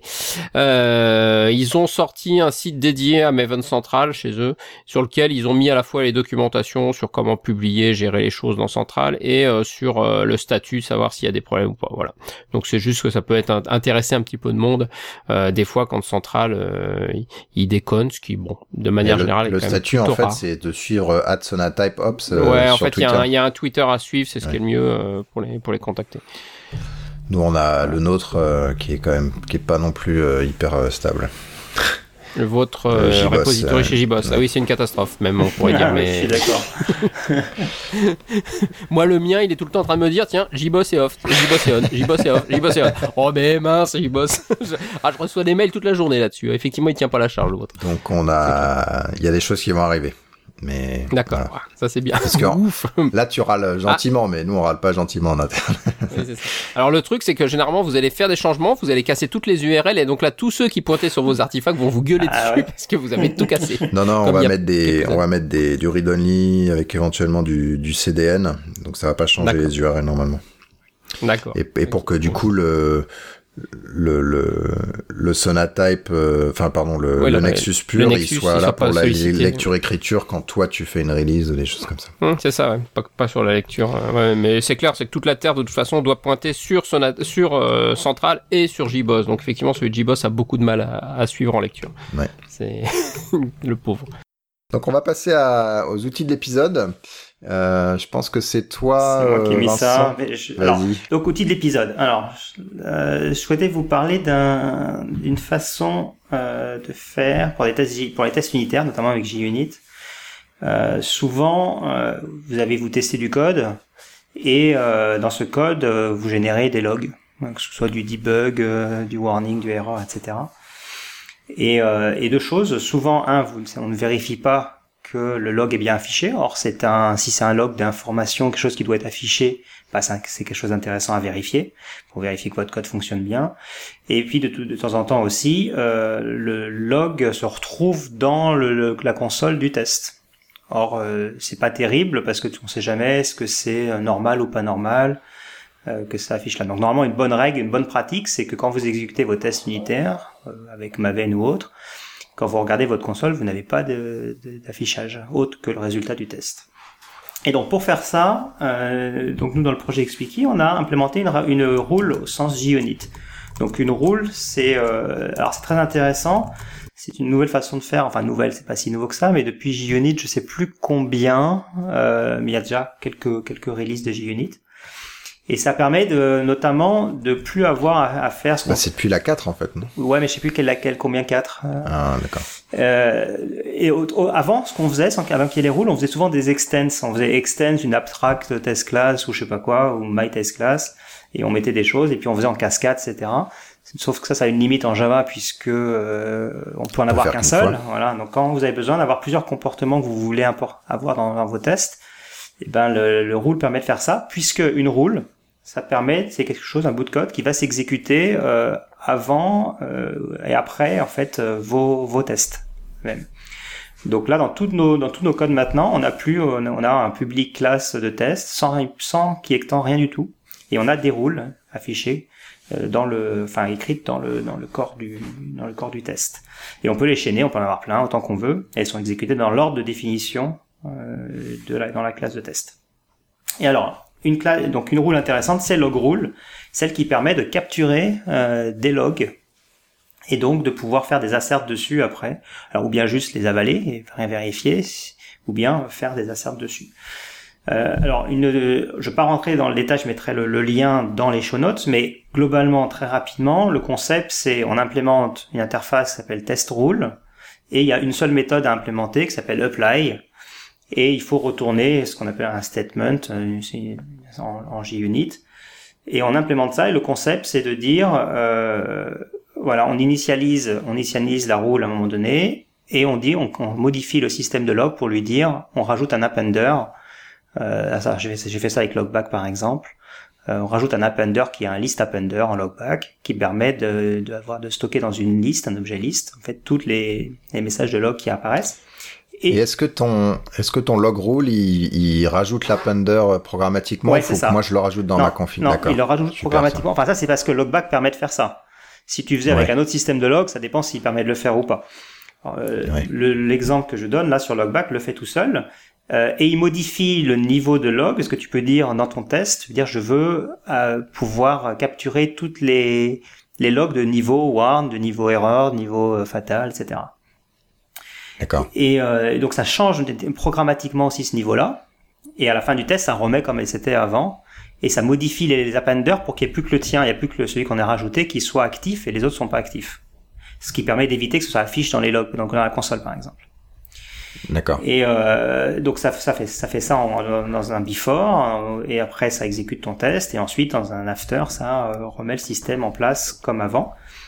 Et, et après on fournit quelques quelques méthodes qui permettent de faire des asserts en fait, euh, vérifier euh, s'il y avait un contenu, un texte qu'on s'attendait à voir, est-ce qu'il est bien là, ou bien récupérer les messages qui sont affichés.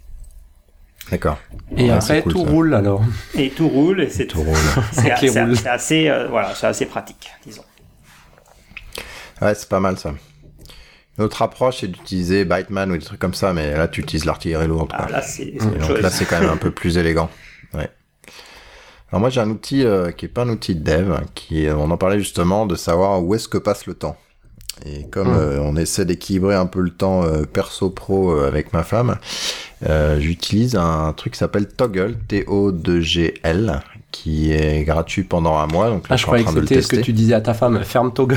ferme Toggle. non. Et qui permet, euh, parce que la clé de savoir où est-ce qu'on passe le temps, c'est de le, de le lancer. Alors, il y a des applis qui, permet, qui permettent de dire, bah là, tu passes du temps sur tel site web versus tel autre. Le problème, c'est que euh, il y a des applis qui sont un peu opaques et donc on sait pas exactement euh, mm. ce qu'on fait. Et puis il y a aussi euh, du temps qu'on passe qui est en dehors de devant l'ordinateur. Et ça, c'est pas capturé. Donc l'autre approche, c'est de capturer euh, et de dire à la main, bah, je rentre tel truc euh, sur tel projet, je le démarre, ensuite je l'arrête. Et le problème de ces trucs-là, c'est qu'il bah, faut faire le geste en fait. Quand on démarre quelque chose, de le faire. Et je trouve que Toggle a une API, enfin une, une interface, euh, alors qui est perfectible, mais qui est pas mal euh, là-dessus, qui rajoute pas beaucoup de surcharge. Et notamment, on peut reprendre un, un truc qu'on a fait quelques heures avant, quelques jours avant, recliquer dessus et ça va redémarrer une nouvelle, une nouvelle version. Par exemple, euh, je sais pas moi, je suis en train de travailler sur tel bug, j'ai arrêté, je vais pouvoir aller dans la liste des derniers trucs que j'ai fait, recliquer sur Start et ça va créer une nouvelle instance de je continue de travailler sur ce truc-là. Donc il y a des. C'est toujours, le, toujours le concept de devoir toi dire ce quoi tu travailles quand même. Ouais. Il, là, il découvre pas, il découvre, il découvre pas tes applis automatiquement. Non. Parce que c'est plus générique. Quoi. Voilà. Il se veut être très générique sur tout. Ouais. ouais. parce que regarde, moi je, je lis mes emails dans Mutt avant qu'il trouve que c'est un terminal et que dans le terminal il y a des fenêtres et ouais, quand tu suis via Linux, donc euh, c'est multiplexé. Il pourrait faire les deux. Oui, alors il pourrait faire les deux, mais il le fait. Il pour il le fait pas. Je crois qu'il y a un concurrent qui fait euh, qui fait le truc par appli et qui fait payer le truc où on, quand on veut enregistrer les choses qui sont en dehors de, et, de par appli. Et donc Emmanuel, ton expérience, est-ce que ça marche? Parce que moi, j'ai peu de fois que j'ai essayé, j'ai tenu une journée et j'ai arrêté. Alors écoute, j'ai tenu une semaine déjà. Ouais. C'est pas mal. Euh, ensuite, je suis pas tombé dans le euh, dans le, le défaut d'aller regarder euh, toutes les heures euh, le camembert qui montre les proportions de, hmm. de ce que j'ai fait. Donc ça c'est bien. Euh, L'inconvénient c'est que ça m'a motivé à bosser euh, un peu plus parce que quand on regarde le nombre de travail effectif qu'on fait dans la journée, en fait c'est assez effarant hein, par rapport à ce qu'on pense. donc je pense que là, faut que je m'ajuste, mais ça m'a encouragé à travailler plus et donc maintenant je suis fatigué une semaine après. Mais euh, voilà, je vais, je vais au moins essayer pendant 30 jours, euh, voir, euh, voir où j'en suis. Euh, ça me permet, quand on commence à dire, mais ouais, mais moi je passe tout mon temps à faire ça, ou je passe tout mon temps à faire ça, ça permet de, de remettre les, les perspectives en tout cas même euh, personnel. Je pense que c'est intéressant à faire effectivement une semaine ou deux ou, bah, et pour voir ou, pour prendre conscience de là où tu passes du temps. Je suis pas sûr que ce soit des outils mm. qui s'utilisent à la longue en fait sur la durée parce qu'à mon avis c'est trop contraignant. Ouais, c'est peut-être juste un sample qu'on veut faire euh, pendant, ouais, comme tu dis, 15 jours, 3 semaines, un mois pour euh, retirer des, des, choses, ajuster un peu et, continuer. J'ai fait la même chose. Moi, j'ai fait la même chose euh, sur mon sur un régime alimentaire, tu vois, où j'ai noté tous les jours, tout le temps, dès que je mangeais un truc, je notais la quantité, le truc, etc pour voir la quantité de glucides, de protéines, lipides, etc. Et c'est pareil, c'est intéressant. J'ai fait ça une semaine, c'est intéressant parce que tu as une, as une vision de ce qui se passe, mais après tu continues pas parce que c'est juste trop dur. Ouais. Il faut, il faut le Fitbit euh, toggle en fait. Ouais, c'est un peu ça. Mais c'est un peu dur. Alors, ce qui est bien aussi dans Toggle, c'est que si on a oublié euh, d'éteindre le truc, alors euh, ça fait 8 heures que tu promènes ton chien, ou, ou ça fait 8 heures que je fais la vaisselle. Voilà, ça fait 8 heures que tu fais la vaisselle, etc. Tu peux revenir en arrière, enfin, tu peux changer très facilement avec l'interface de dire, bah non, bah, j'estime que c'est à peu près une demi-heure, donc je mets à une demi-heure après. Tu peux aussi dire merde, j'ai oublié de le démarrer, donc tu le démarres et pendant que ça ça roule, tu changes la date de début et hop, ça met à jour tout de suite. Donc là-dessus c'est bien fait. Euh, un truc qui est pas bien fait, c'est qu'ils ont la notion de projet. Euh, ça c'est bien pour voir en proportion euh, ce qu'on passe sur chaque projet, parce que je pense qu'à la base c'est fait pour les gens qui facturent leur temps. Mmh. Et il y a des tags sont sympas parce que j'ai un tag travail, un tag perso, euh, voilà, des tags un peu plus fins euh, sur chaque projet. Et le problème c'est que quand on regarde les statistiques, euh, on peut pas filtrer, on peut filtrer par tag, mais on peut pas répartir par tag. Genre, tu as fait 20% de work, 30% de perso, de choses comme ça. C'est un peu dommage. Et du coup, j'utilise les projets comme des tags gros. Donc, je travaille sur OGM, je travaille sur Hypernet Search, je travaille sur les cascoleurs, voilà, ça c'est mes projets. Donc pour l'instant, je l'utilise comme ça. Je travaille sur ma femme. voilà. alors, euh... alors bien par semaine.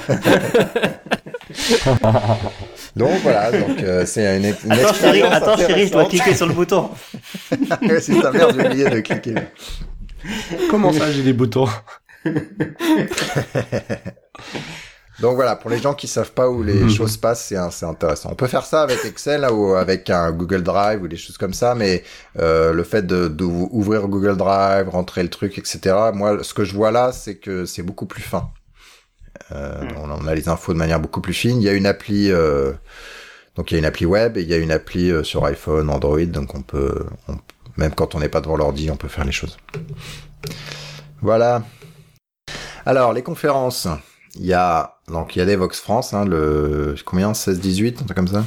Avril? 16, Oui, c'est ça, 16-18. Voilà, il y a le Hacker Carton le 16 avril.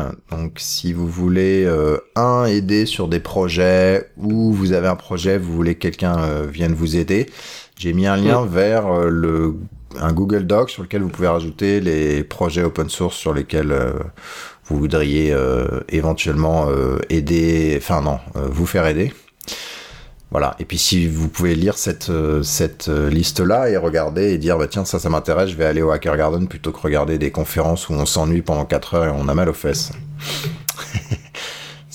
Sinon Open Data Camp, c'est quoi ça Oui, ça, je, l'ai rajouté. C'est aussi un autre événement qui a lieu le, le 16. Euh, donc avec euh, Pierre Pezzardi pour ceux qui connaissent et puis euh, quelques autres personnes qui gèrent ça. Euh, c'est Etalab. En fait, il y a une organisation d'un Open Data Camp. Donc le but, c'est pendant une journée. Alors c'est ouvert à tout le monde, mais c'est sous inscription. Euh, ça se fait donc à côté de, de Devox, mais c'est géré par Devox. Et euh, c'est pour bah, s'amuser pendant une journée en fait à manipuler des données publiques Open Data. Voilà, donc il y en a plein et vous bah, justement les hommes politiques font déjà ça, ils manipulent déjà les données publiques de toute façon. Voilà. voilà, c'est ça. Donc euh, voilà, donc euh, il y a un événement qui dure toute la journée, donc ça peut vous intéresser aussi le, le mercredi.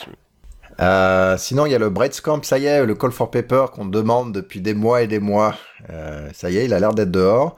Ce que je comprends pas, c'est que c'est callforpaper.io, mais c'est écrit en français. Alors, est-ce que c'est un service que que le Camp réutilise ou est-ce qu'ils ont écrit un truc et du coup euh, il a peut-être inventé à ma connaissance ils ont écrit mhm. d'accord À ma connaissance, ils ont écrit, c'est un nouveau service, donc avec euh, ces petites, euh, ces petits bugs, ces petits problèmes. Ah, mais effectivement, ils ont ouvert un service euh, pour les pour les call for paper qu'ils utilisent eux-mêmes. Et, et, donc voilà, donc c'est ouvert là depuis, oui, depuis une semaine ou deux. Et ça se termine, je crois, début avril de mémoire pour l'événement qui a lieu en juin, en mai. Je sais plus. mais ah, je sais plus non plus. Je sais pas. Je sais même pas s'ils ont mis à jour leur bientôt euh, dans votre. Euh, ça progresse bien. En même temps, ils mettent jamais à jour leur site web, alors c'est. Dans votre Bretagne. Les travaux progressent, le 21, les travaux 22, 23 bien, mai à Rennes, mais je suis pas sûr que ça soit de ah la bonne année. si ça a l'air, parce que les autres éditions, elles sont dans des dans des tags différents. Si, c'est bon, c'est bien ça. C'est bien du 21 au 23 mai. Le Call for Paper, et c'est jusqu'à début avril. Bueno. Au Camp. Et puis il y a le Puppet Camp Paris, mardi 8 avril.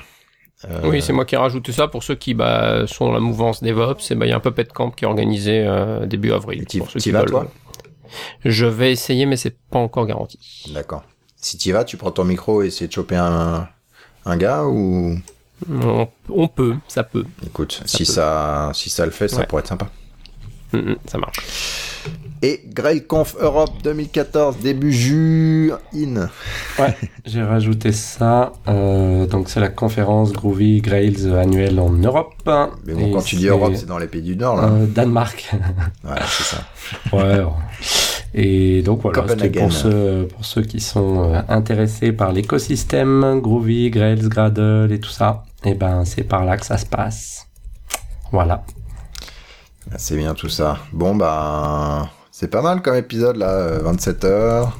27 heures. C'est un peu long. 27 heures d'enregistrement, c'est bon. Et c'est comme dans ton logger euh, machin, là, t'as oublié de, de, faire stop, c'est ça C'est ça. j'ai oublié le Mais j'ai démarré la tâche enregistrement des casques D'accord.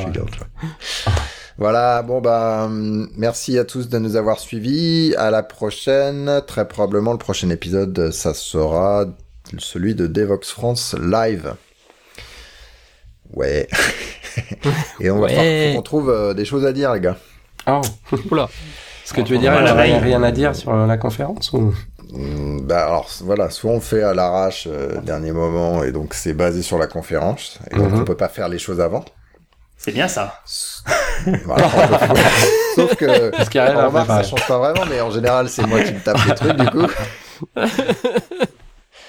Ah oui, alors je, vais vous expliquer comment je le fais moi, parce que vous vous demandez comment j'arrive à lister toutes ces news. Comment tu fais, Emmanuel, pour lister toutes ces news?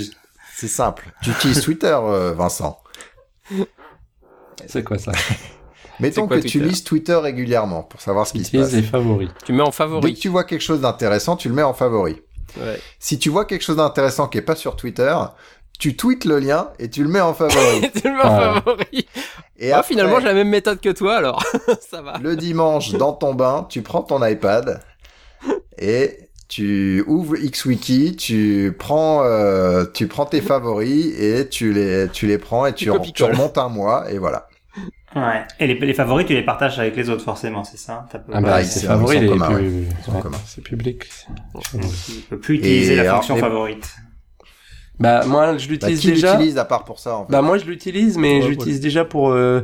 tiens, j'en ai jamais parlé dans le podcast d'ailleurs, j'ai une euh, newsletter euh, sur euh, Groovy. Et en fait, j'utilise les favoris justement pour noter toutes les choses que je veux couvrir. Alors du coup, après, il faut que je fasse le tri entre ce qui est Cascoder, ce qui est Groovy, etc. Donc du coup, je m'en mêle un peu les, les pédales. Certes. Moi, j'utilise à la marge pour les liens euh, perso que je veux relire, mais du coup, c'est le moment où je fais ma, ma revue. Parce qu'en fait, des fois, je pense que la news est intéressante, mais j'ai pas le temps de la lire sur Twitter, donc je la favorite. Mm. Ouais. Et quand je fais mon analyse, euh, qui me prend, euh, mettons, une heure à peu près. Voilà, euh, on regarde les favoris ensemble et on en discute. donc je, je, lis, là je lis les, les infos et je dis bah ok je le mets dans le podcast ou je le mets pas. Mm. Mais moi, je fais un peu de ça. Je fais un peu de. J'utilise aussi euh, Pocket, euh, tu sais, pour euh, comme read, read, later là. Et en fait, il y a aussi des trucs qui sont en favoris dans Twitter, qui sont remis dans Pocket. Et il y a des fois des choses que je mets dans Pocket qui m'intéressent, et mais qui sont trop loin à lire. Et du coup, bah, je refais, je reviens en arrière et je regarde dans Pocket et je regarde dans les favoris Twitter, quoi. Voilà. D'accord. Bon, on va peut-être couper l'enregistrement. On a dit au revoir là Non, pas encore. On n'a pas dit au revoir, non, mais on peut dire au revoir. Et puis si vous avez des news que vous, dont vous voulez qu'on parle, vous pouvez toujours euh, mettre en CC euh, les casques, voilà, parce que ça marche pas sur les favoris là pour le coup. Euh, vous le mettez, euh, bon, mettez, voilà, vous mettez en CC les cascodeurs, on verra, on essaiera de se débrouiller. Et puis aussi, si euh, votre société est intéressée par sponsoriser notre podcast, euh, nous sommes intéressés par votre aide.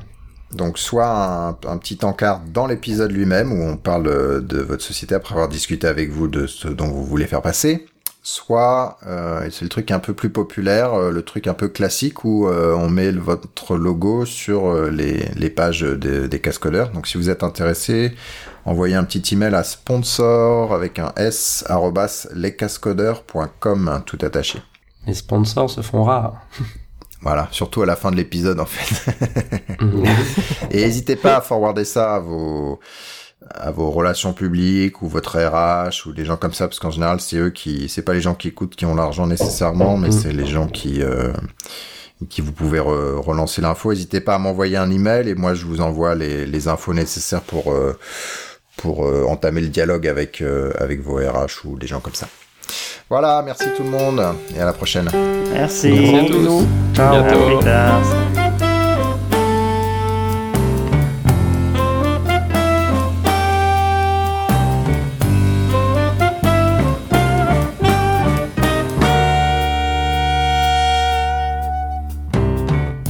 Thème musical est le thème numéro 3, gracieusement offert par podcastem.com.